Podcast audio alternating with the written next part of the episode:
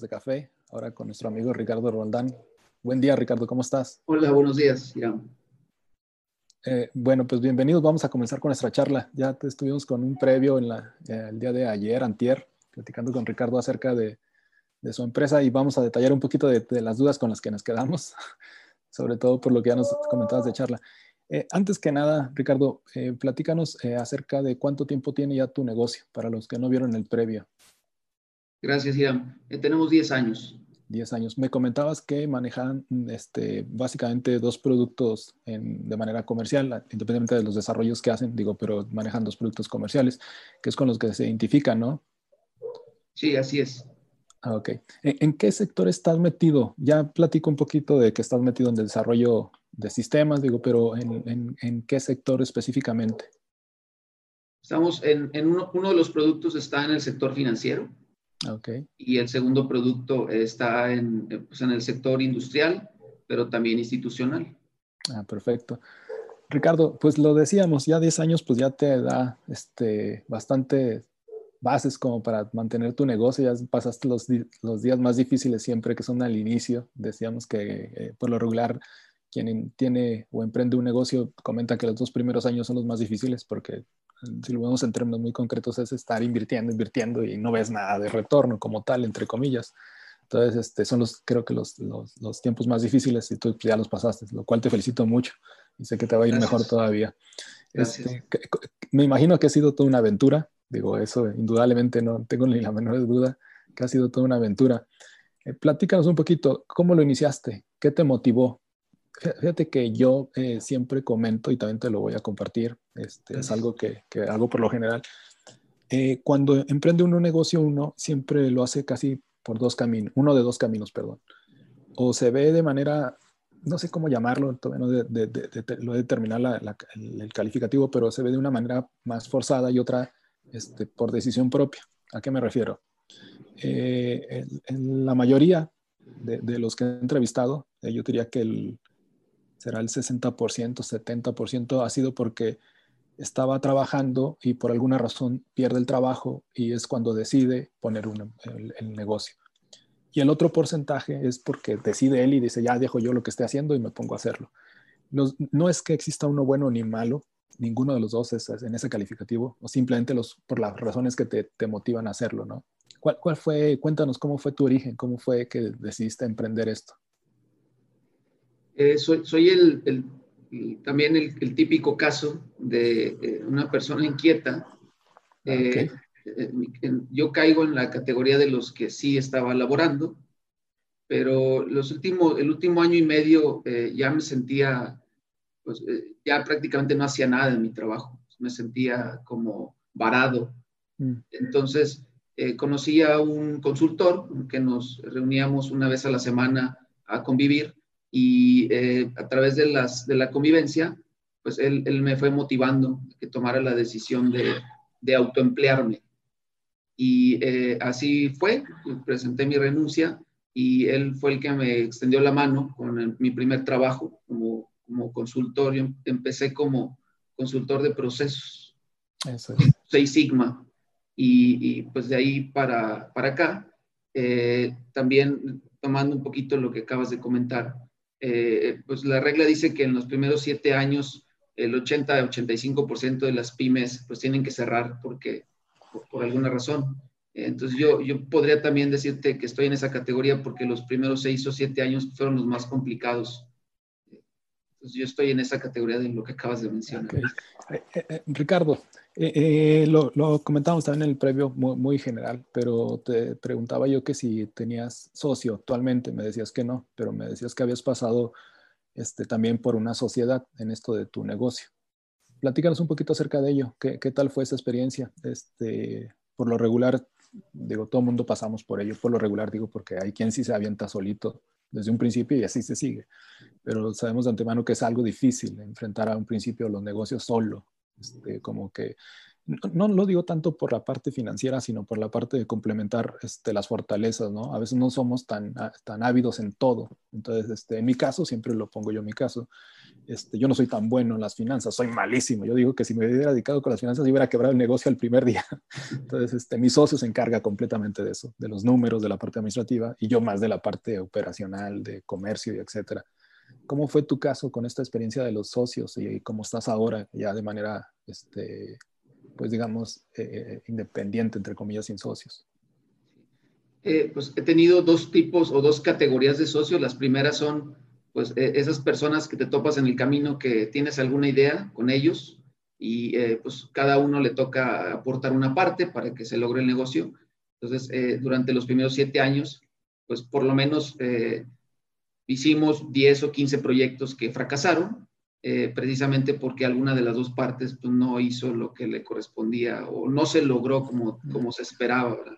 Eso es lo que yo denomino como un socio de palabra, son gente que te topas, pero eh, ya en los últimos eh, cuatro años ya tuve este, un socio formal de negocio con el cual pues las cosas eh, pues no es que hayan llegado a un mal término, simplemente cada uno tomó su propio camino mm.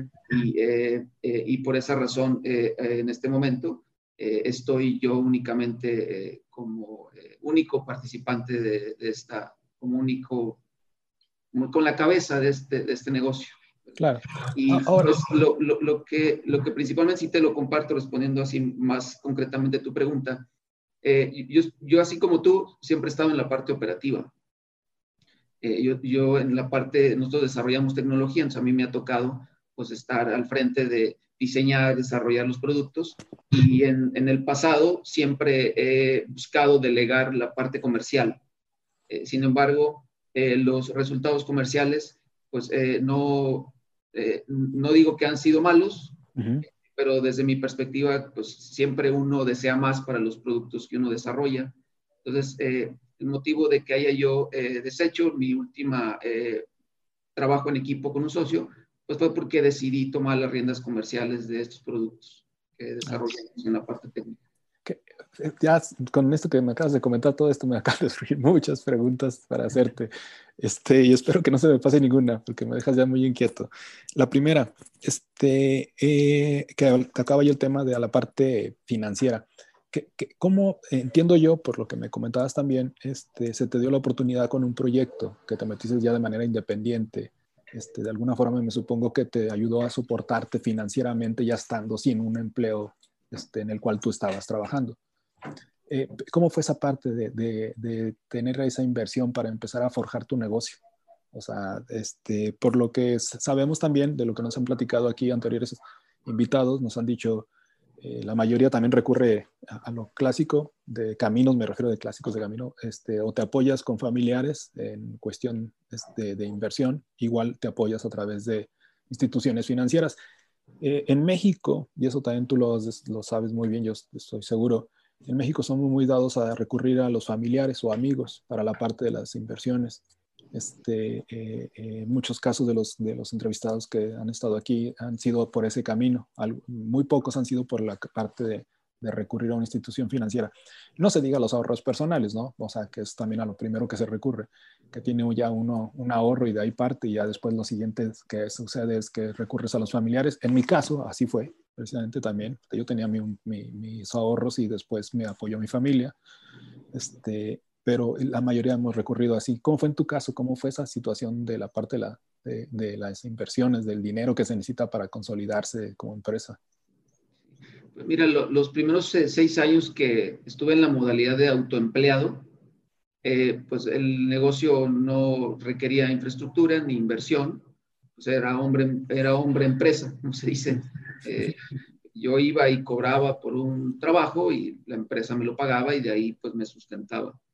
Eh, y digamos de, tres años para acá, cuatro años para acá que empezamos con estos dos productos, pues eh, tuvimos la ventaja de que al ser productos tecnológicos, eh, pues lo único que requieres para desarrollarlos pues es tu, tus ganas, tu entrega, una computadora, internet y electricidad. Y bueno, vida para mantenerte bien alimentado, para aguantar las desveladas. y sí, sí hubo necesidad de algo de, de, inversión para el tema comercial, y, esa inversión en su momento la cubrió quien fuera mi socio en la parte comercial y eh, a medida que fuimos eh, adquiriendo los primeros clientes, pues ya de lo mismo que se iba facturando, pues de eso mismo se iba alimentando esa infraestructura comercial.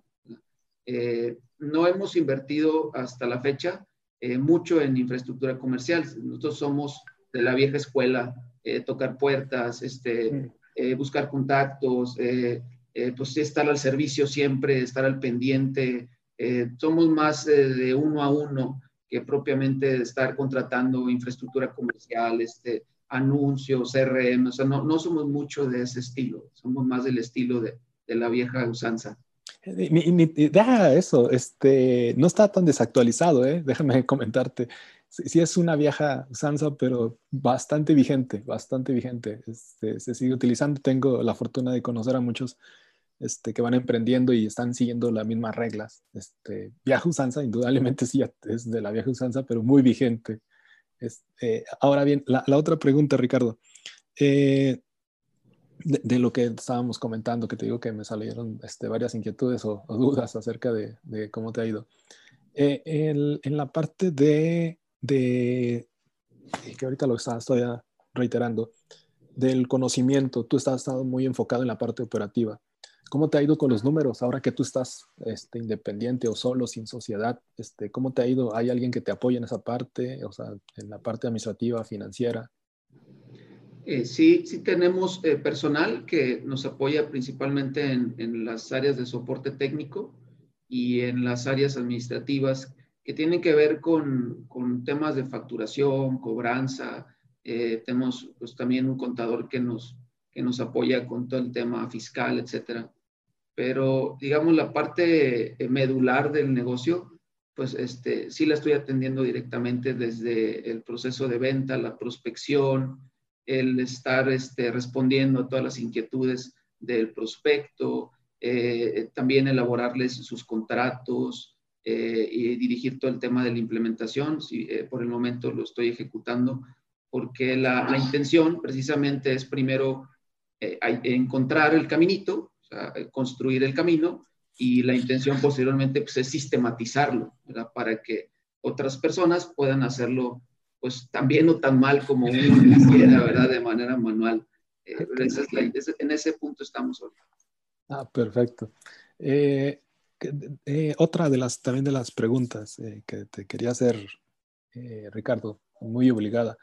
¿Cómo te ha ido con esta pandemia? ¿Cómo se afectó tu negocio? ¿De qué manera este, has digamos, mantenidos o sobrevivido, porque eh, es, lamentable este, y muy triste que muchos nos hemos visto afectados de alguna otra forma. Y pues bueno, ya en este año que tenemos casi con la emisión de esto que hemos estado entrevistando, pues muchos nos han contado su historia, este, algunos este, pues más golpeados que otros, digo, pero este, ¿cómo ha sido para ti, Ricardo? Eh, como, te comentaba la, en la charla previa que tuvimos, eh, pues los que andamos en este negocio y estamos intentando constantemente pues crear algún producto, algún servicio con la expectativa de que va a tener, que va a llegar a, ser un producto, un servicio que se va a consumir y se va a facturar. En este caso particular nosotros tuvimos la suerte, si lo voy a decir, porque nosotros desarrollamos los dos productos que desarrollamos fueron antes de la pandemia. Sin embargo, eh, con la pandemia se intensificó la demanda de estos dos productos. Eh, eh, para el caso del sector financiero, pues lamentablemente la gente al no tener recursos, pues recurre más a las instituciones financieras a pedir préstamos y nuestro producto es precisamente para administración de carteras de crédito. Entonces, digamos, ese producto se, se incrementó la demanda y nuestro otro producto tiene que ver con, con, con el control de la pandemia, precisamente porque es una aplicación que detecta el uso de mascarilla, toma temperatura, eh, cuando lo, cuando lo propusimos, no teníamos pensado que tuviera esas dos funcionalidades, simplemente era reconocer facialmente a una persona para tomarle su asistencia, para que le pagaran su nómina. Pero eh, después eh, vimos la oportunidad de incorporar estas funcionalidades y con eso pues, se incrementó también la demanda del producto. Entonces, respondiendo concretamente a tu pregunta, pues nos favoreció, de hecho, eh, pues han sido nuestros mejores años, afortunadamente, y bueno, lamentablemente por la situación, pero desde el punto de vista de negocio, pues a nosotros nos favoreció esta, esta condición. Qué bueno, Ricardo, me da mucho gusto. Fíjate que este, algo que mencionas ahorita y que lo hemos platicado también en otras charlas, este, la, cuestión de cómo los negocios deben estar todos sabidos por estar innovando o estar mejorando, es, que es algo constante que está uno buscando si no te saca del mercado. No, no hay nada que te va a sacar del mercado si no tú te estás moviendo. Eh, eh, indudablemente, eh, acabas de dar un ejemplo en lo que se refiere a tus productos, de cómo estarlos este, pues digamos, ajustando a lo que te hace el, te orilla el mercado, ¿no? Y cómo, eh, lo que también decíamos en la charla previa, eh, cómo se presentan las oportunidades y hay que tomarlas cuando se presentan. Este, qué bien, que te felicito mucho, que qué bien que, que tenías un producto y que pudiste sacarle todavía mucho mayor provecho con la situación, ¿no? a mí me da gusto cuando me, señalan eso porque eh, las crisis está demostrado que es donde mayores oportunidades existen de negocio. O sea, en las crisis es cuando mayor oportunidad que, este, existen de negocio. Nos lo han demostrado muchas empresas este, a lo largo de este año, donde hacen esa transformación, esa redefinición de negocio, o sea, llegan a hacer cambios totales. En tu caso, pues bueno, fue este, un ajuste de tu producto que tuvo un gran beneficio. Entonces, este, pues muy bien por eso. Felicidades, Ricardo. gracias. Eh, eh, otra de las cuestiones también, Ricardo, eh, cuéntanos en referente a esto de tus productos, a tu servicio, ¿Qué es lo que te ha hecho eh, eh, prevalecer en, el gusto de tus clientes? ¿Qué es, ¿Qué es el valor que generas? ¿Qué es lo que te hace distintivo? Eh, pues digamos, en una palabra, pues estoy entregado completamente a, este, a este proyecto. dedico, estoy completamente enfocado en, ello. desde que me levanto hasta que me acuesto, pues estoy al pendiente eh, mis clientes me pueden buscar en cualquier horario y siempre estoy ahí eh, eh, pues, para atenderlos. y pues uno va creando también cierto, este, ciertos protocolos de comportamiento que te ayudan, el siempre estar al servicio, el cuando necesitas, estoy para, estoy para apoyarte. Los mismos clientes cuestionan, oye, pero ¿te puedo buscar en horario fuera de oficina? Por supuesto que sí. Yo creo que es eso, es el estar siempre al pendiente y también el valor agregado. cobrar lo justo y también siempre dar un valor agregado porque los clientes también eh, cuando te contratan están compartiendo sus formas de trabajar, sus formas de operar, que eso enriquece a tus productos. Entonces, eh, em, hay un valor que ellos te aportan que ellos muchas veces no se dan cuenta, pero tú sí. Entonces, lo justo es eh, pues darles valor agregado y ellos pues lo toman ya más, más allá de una relación cliente-proveedor, entonces es una, es una sociedad la que estableces con tus clientes que automáticamente crea una fidelización eh, bilateral, que los clientes pues, te prefieren y tú también prefieres a tus clientes, ¿verdad? Claro. Buscas seguir invitándolos a, a, a, hacerlo de nuevas propuestas y siempre enriqueciéndoles y mejorándoles sus productos. Ok. Ricardo, este, en este mismo tenor, platícanos un poquito cuáles han sido las experiencias este, o los momentos más críticos, eh, digamos, que hayas cometido, no, hayas, tomado la decisión este, correcta, eh, llámese como le quieran calificar, un error este, o una mala decisión. ¿Qué, qué, qué, podrías platicarnos acerca de eso, de compartirnos esas experiencias donde hayas tenido ese aprendizaje de esos errores o malas decisiones, para que los que nos escuchen, que es lo que más aprecian, este, puedan también eh, tomar a consideración para no, no, no, no, vivir la experiencia tal cual.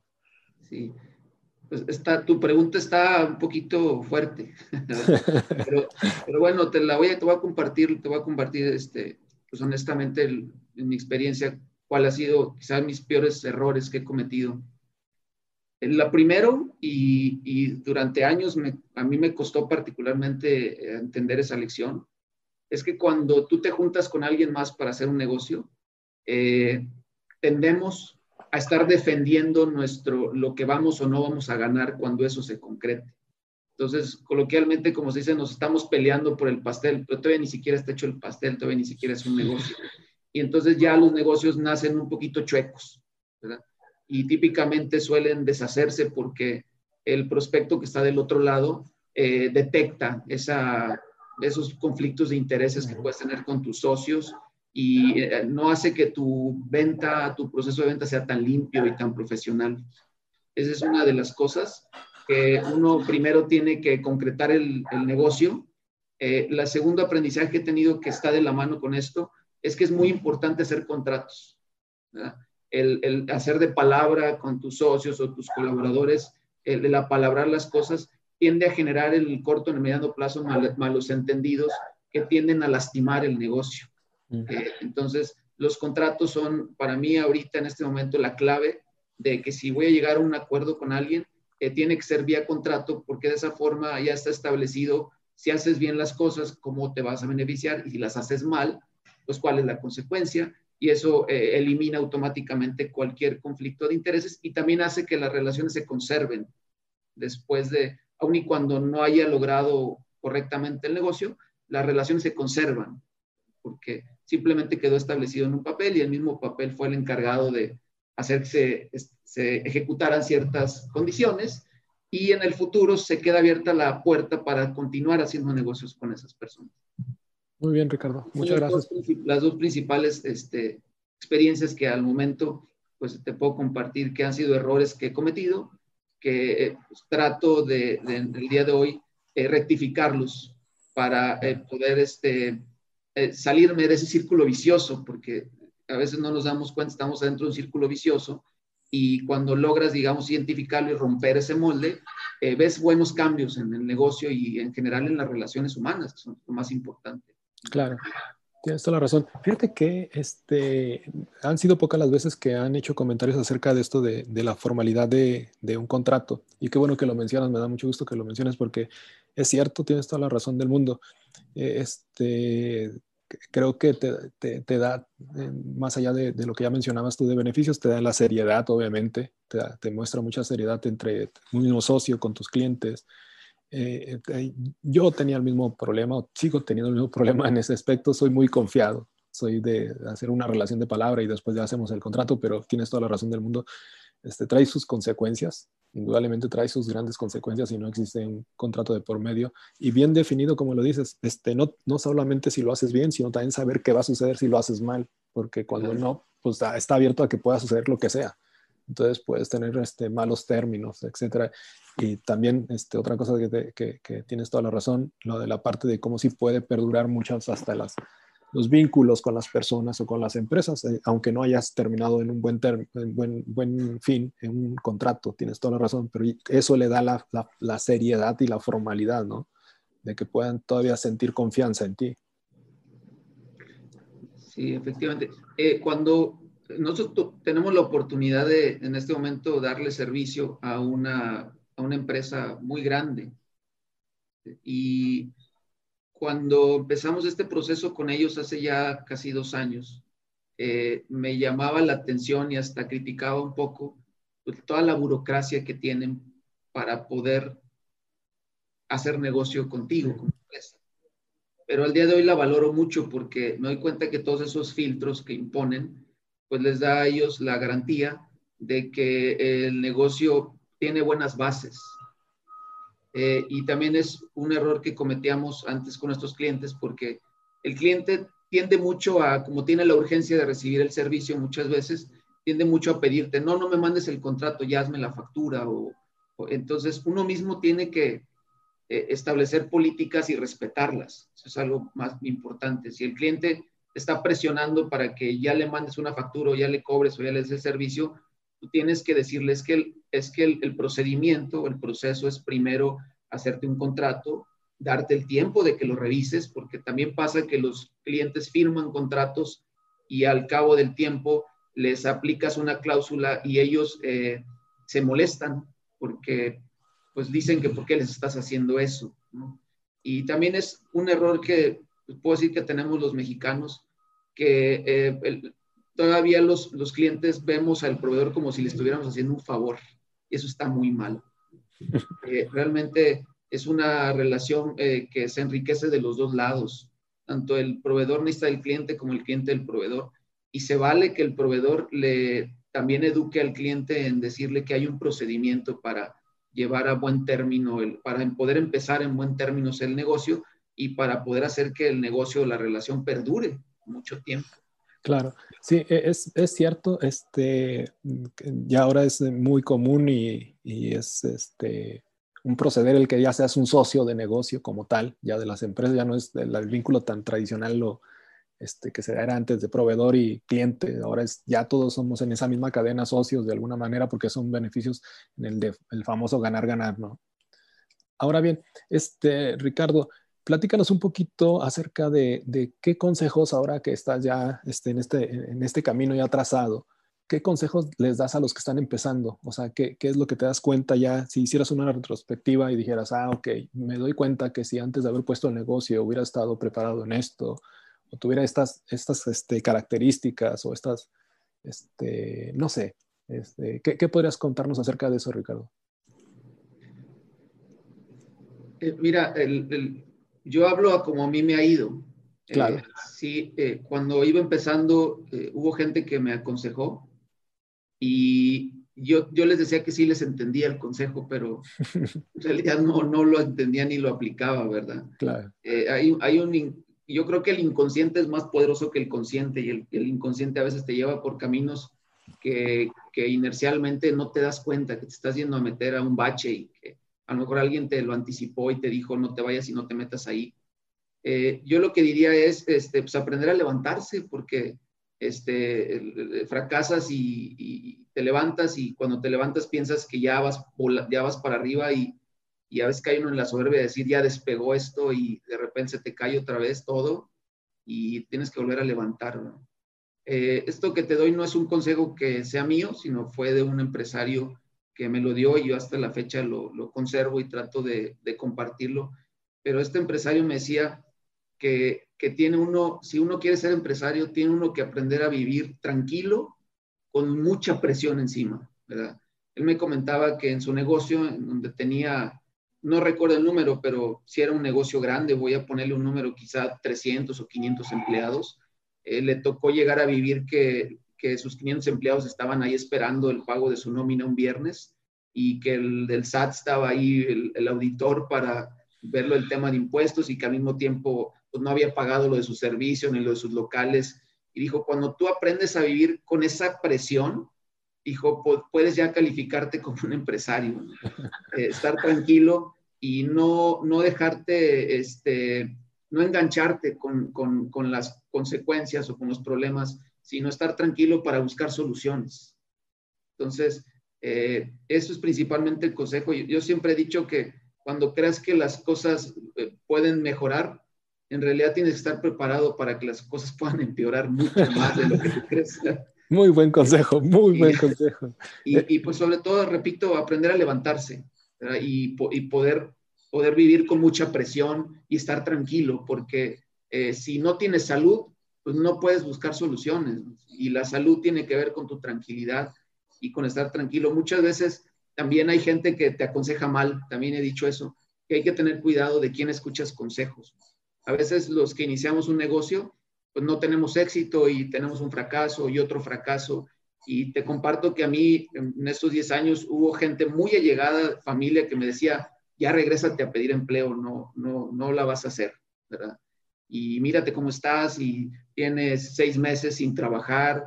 Y pues yo siempre eh, muy necio con la idea de que eventualmente sí le iba a pegar a uno, que también te decía en la charla previa que el empresario o el, o el emprendedor que diga que, que, tuvo una estrategia y un producto y desde el principio lo visualizó que iba a tener un éxito y así lo materializó, pues desde mi punto de vista eso es soberbia. Realmente creo que esto se trata más como de, de, de intentar, de intentar, de intentar. Con, el, con, el, con cada intento viene un aprendizaje. Entonces, la próxima vez que lo intentas, ya cubres áreas de oportunidad que tuviste en el previo y de esa forma, digamos, vas fortaleciendo, vas haciendo más robusta tu propuesta de tal forma que llega un punto que tu propuesta ya tiene los suficientes componentes como para que alguien esté dispuesto a pagarte por eso. Sí. Y después, pues que alguien, que puedas tú tener lo necesario para replicar lo que es lo importante de un negocio. Si ya lograste que alguien lo comprara, pues lo que tienes que estar pensando a continuación es cómo lo vas a replicar para no facturarle a uno, sino facturarle a diez, y esa es otra cosa coloquialmente se dice no poner todos los huevos en una canasta.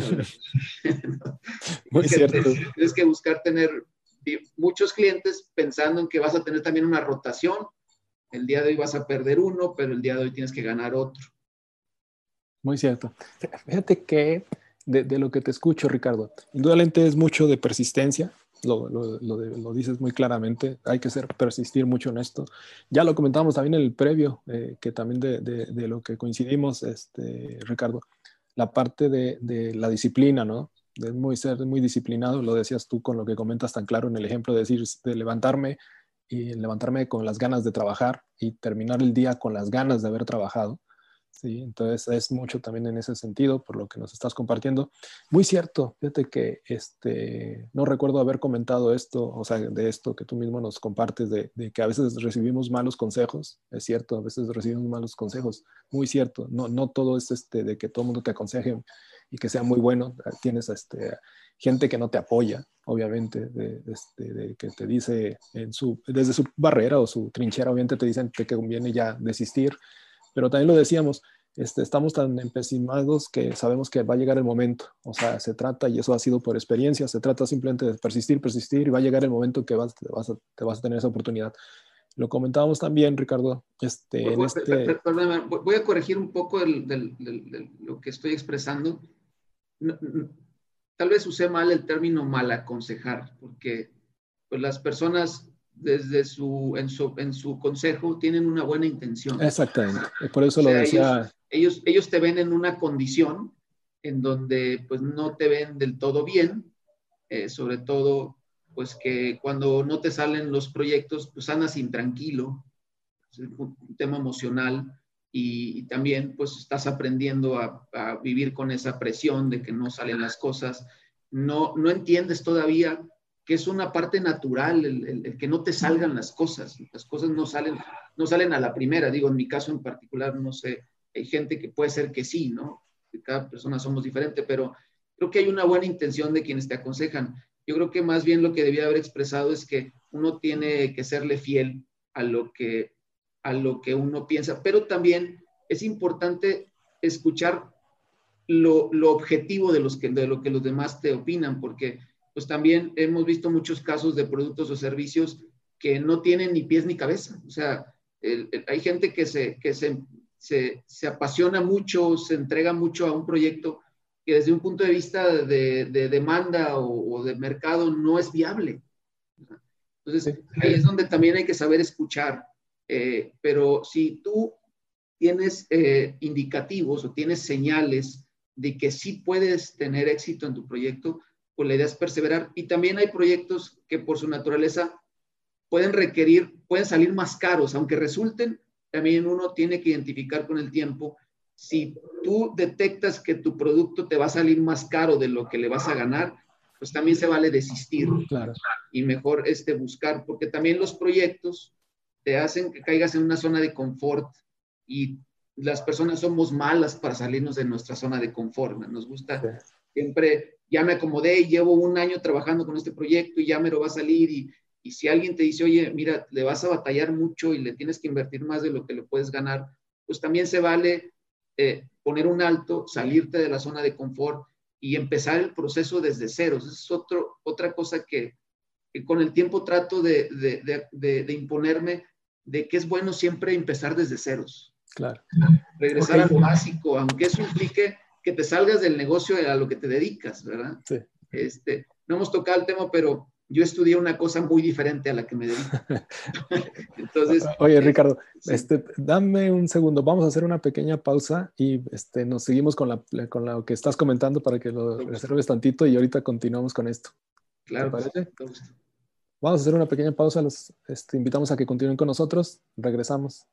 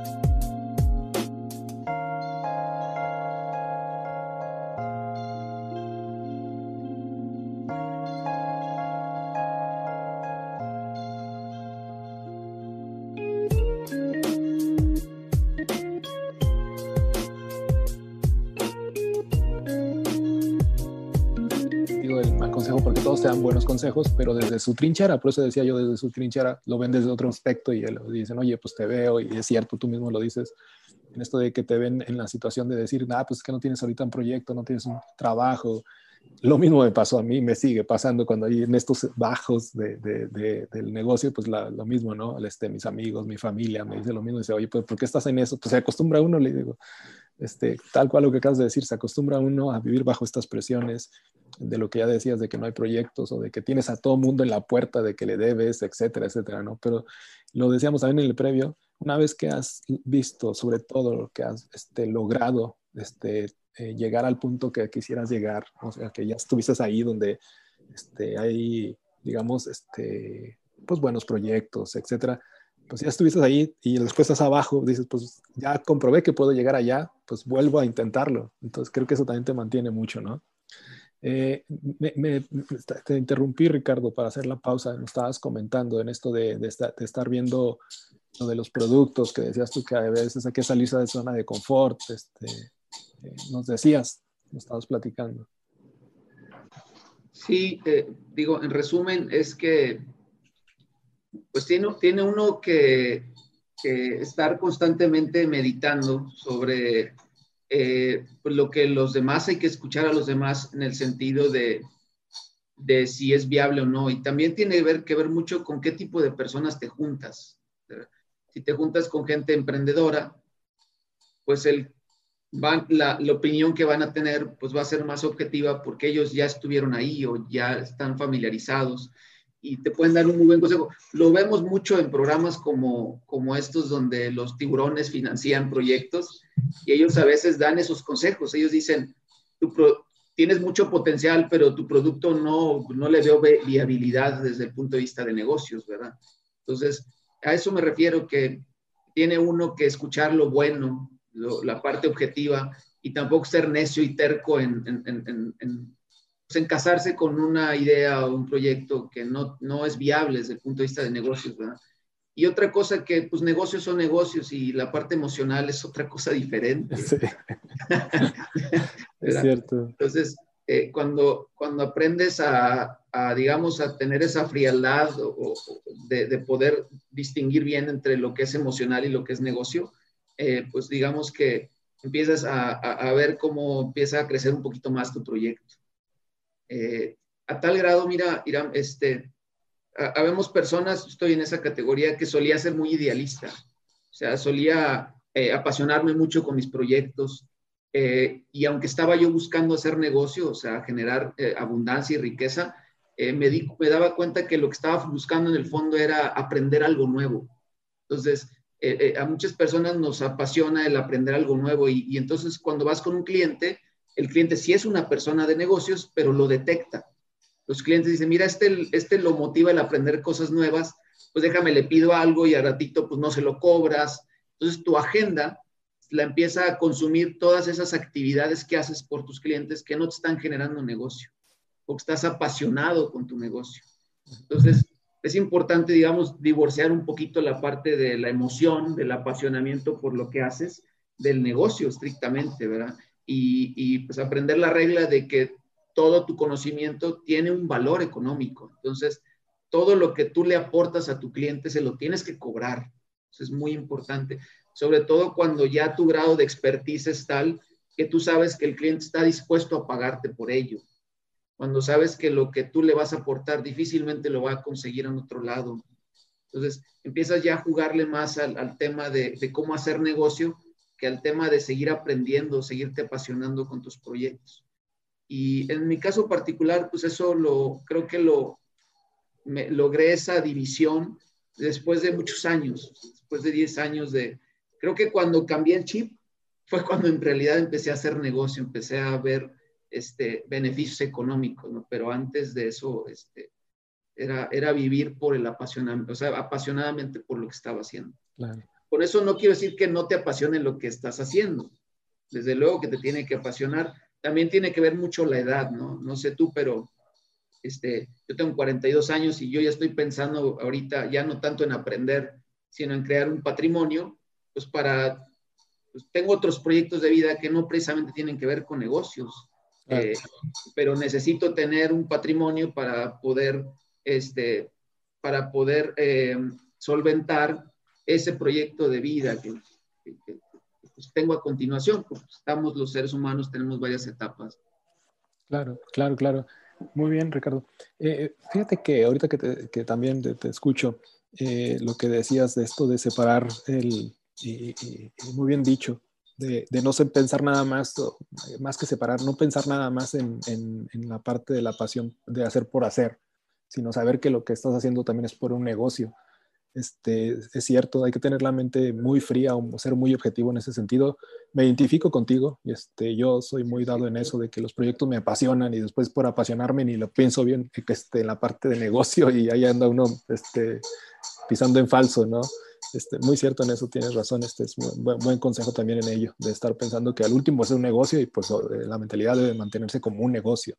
Este, y efectivamente lo que acabas de decir, no quiere decir esto ni le resta importancia que no te apasiones, pero debes de equilibrarlo, ¿no? De que es tu pasión por hacer algo que te beneficie esa pasión, ¿sí? Porque a veces es cierto, como que nos cegamos y nos apasionamos eh, y perdemos esa vista de negocio, ¿no? Ahora, Ricardo, este, ya estamos llegando a la parte final de, de, nuestra charla, a la cual te agradezco mucho. ¿Qué, podrías este, compartirnos adicional que hayamos dejado fuera de, nuestra charla? ¿Qué, podrías este, decirnos que, nos puedas este, pues, orientarnos a los que estamos en, esto de emprender un negocio o que ya estamos en un negocio y a lo mejor no tenemos todavía las armas o la capacidad suficiente para afrontar algunas cosas que no los desconocemos, ¿no? O sea, en el hecho, ya decíamos, de la parte financiera que recurrimos o en esto de lo que ya nos has dado algunos consejos de, de, la, de cómo estar haciendo la redefinición de tu mismo negocio o en el ajuste de los productos. ¿Qué nos puedes ah, este, compartir, Ricardo, en eso? Eh, mira, de, manera particular, eh, y, yo he tenido, digamos, algunos, algunos eh, diferencias de opinión con gente en la que he trabajado en el pasado, porque estas personas, y yo las respeto y, cada quien su opinión es válida desde su perspectiva, pero a mí no, yo no soy del tipo de personas que le gusten las comparativas. Lo que le llaman el benchmark, investiga tu, a tu competencia y sé mejor que tu competencia. desde mi perspectiva, eh, no, no, lo promuevo. Yo creo que uno tiene más bien que estar con los ojos eh, siempre, cuando eres emprendedor, eh, te andas queriendo inventar hasta cómo hasta cualquier cosa, ¿no? Cómo sacar un, un hielo con un popote, ¿no? en cualquier, cualquier lado andas viendo cómo lo inventas para, para hacerte más, la vida más sencilla. ¿no? Entonces, este, cuando tú logras detectar algo que a alguien le puede servir, eh, pues dedicarte a trabajar en ello sin estar volteando lo que están haciendo los demás. Y, y, yo creo que es en ese punto Y, yo creo que a otros países, a México nos llevan la delantera en ese sentido porque así operan. Por ejemplo, me atrevo a decirte, los japoneses o los alemanes, que ellos pues, siempre están enfocados en, resolver una necesidad. Ellos no están volteando hacia otros lados y son punta de lanza en muchas cosas. Entonces, eh, nosotros particularmente, o yo promuevo eso, eh, que, que cuando tú te enfocas y te entregas a lo que tú crees sin estar volteando lo que hacen los demás, de, de manera, eh, de manera automática te distingues de los demás. Y, pero es sin querer, o sea, no, no, no fue producto ni de una estrategia, ni de un, ni de un estudio de mercado, nada, simplemente fue la entrega y el, y, y, el, y el, tiempo y la dedicación que tú le metiste a un producto o un servicio se refleja en lo que estás entregando a tu cliente. ¿verdad? Eso no lo puedes ocultar. Un producto, un servicio al que le metes poco tiempo, le metes poca dedicación, le metes poca atención, pues es, al momento que lo entregas se nota eso. El cliente nota, no me atiende, eh, me, no me cotizó bien, no me resolvió todas mis preguntas durante la prospección, su contrato, pues, este, no me trae muchas deficiencias, está mal redactado, hasta a veces la ortografía, ¿no? Nosotros, por ejemplo, yo eh, hago un contrato y lo reviso como 100 veces, o sea, lo, lo, leo y lo leo, y aún así me pasa que se va con algún error, ¿verdad? Entonces, este, el, el, estar buscando la excelencia es, es, es, es eso, pero el buscar, el buscar la excelencia tiene un precio, y el precio es tu tiempo.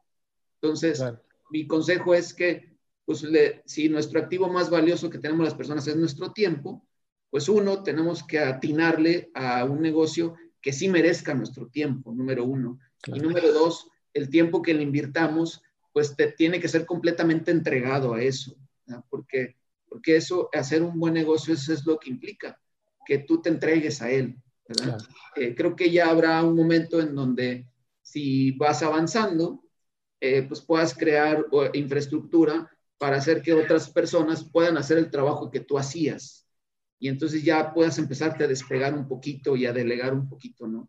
Pero eh, en los primeros años, y yo estoy en esa, todavía en esa posición, todavía no, no tengo la infraestructura como para delegar todo. Estoy en esa etapa donde estoy empezando a ver que la maquinita empieza a funcionar y pues, lo que viene a continuación es crear toda esa infraestructura para replicarme, para lo que yo hago, lo puedan hacer otras personas eh, y yo con la, tener métricas para poder eh, asegurarme que lo están haciendo como si yo lo hubiera hecho. Claro, claro. Y al final lo más importante es el cliente. Y otro consejo también que, te, que no tocamos aquí es que no hay clientes chiquitos ni grandotes, ni más importantes ni menos importantes. ¿verdad? Este, la, la, vida es una, los negocios son una rueda de la fortuna. Eh, un cliente que puede ser pequeño ahorita, si lo atiendes mal porque estás atendiendo a un cliente más grande, al rato el cliente grande puede estar abajo y el cliente chiquito puede estar arriba. Entonces, si, si tú decides atender a un cliente pequeño cuando tienes uno o dos, tres clientes grandes, este, mejor no atiendas al cliente pequeño. También hay que saber decir que no, cuando no, tienes este, la, disposición o el tiempo o la infraestructura para atenderlo. Y también es un error en el que tendemos a caer, que queremos atender a todos, este, pero, pero tiene uno que definir bien si, si, si vas a pagar el precio de atender a todos, sean chicos, medianos o grandes, les tienes que dar el mismo servicio a todos. Indudablemente. Pues bueno, Muchísimas gracias por compartirnos todo eso. Este, muy, muy, muy, igual lo, vuelvo a reiterar, me identifico mucho con lo que comentas, este, coincido totalmente contigo. Este, qué bueno que lo remarcas, eh, son muy buenos consejos. Pues bueno, Ricardo, te agradezco mucho tu tiempo este, y sobre todo lo que nos acabas de compartir, que estoy seguro que va a ser de mucha utilidad para todos. Muchas gracias, Irán, te lo agradezco mucho a ti. Muy bien. Esta primera entrevista es la primera vez que me entrevistan en, en y, no va a ser la, y no va a ser la última. Estoy seguro que van a venir muchos éxitos, vas a ver. Muchas gracias. Ok, pues muchas gracias a todos los que nos acompañaron. Como siempre, los invito al próximo sábado a nuestra próxima charla de café con otro emprendedor y otro empresario. Muchísimas gracias a todos. Que tengan muy buen día y muy buen fin de semana. Cuídense. Un abrazo a todos.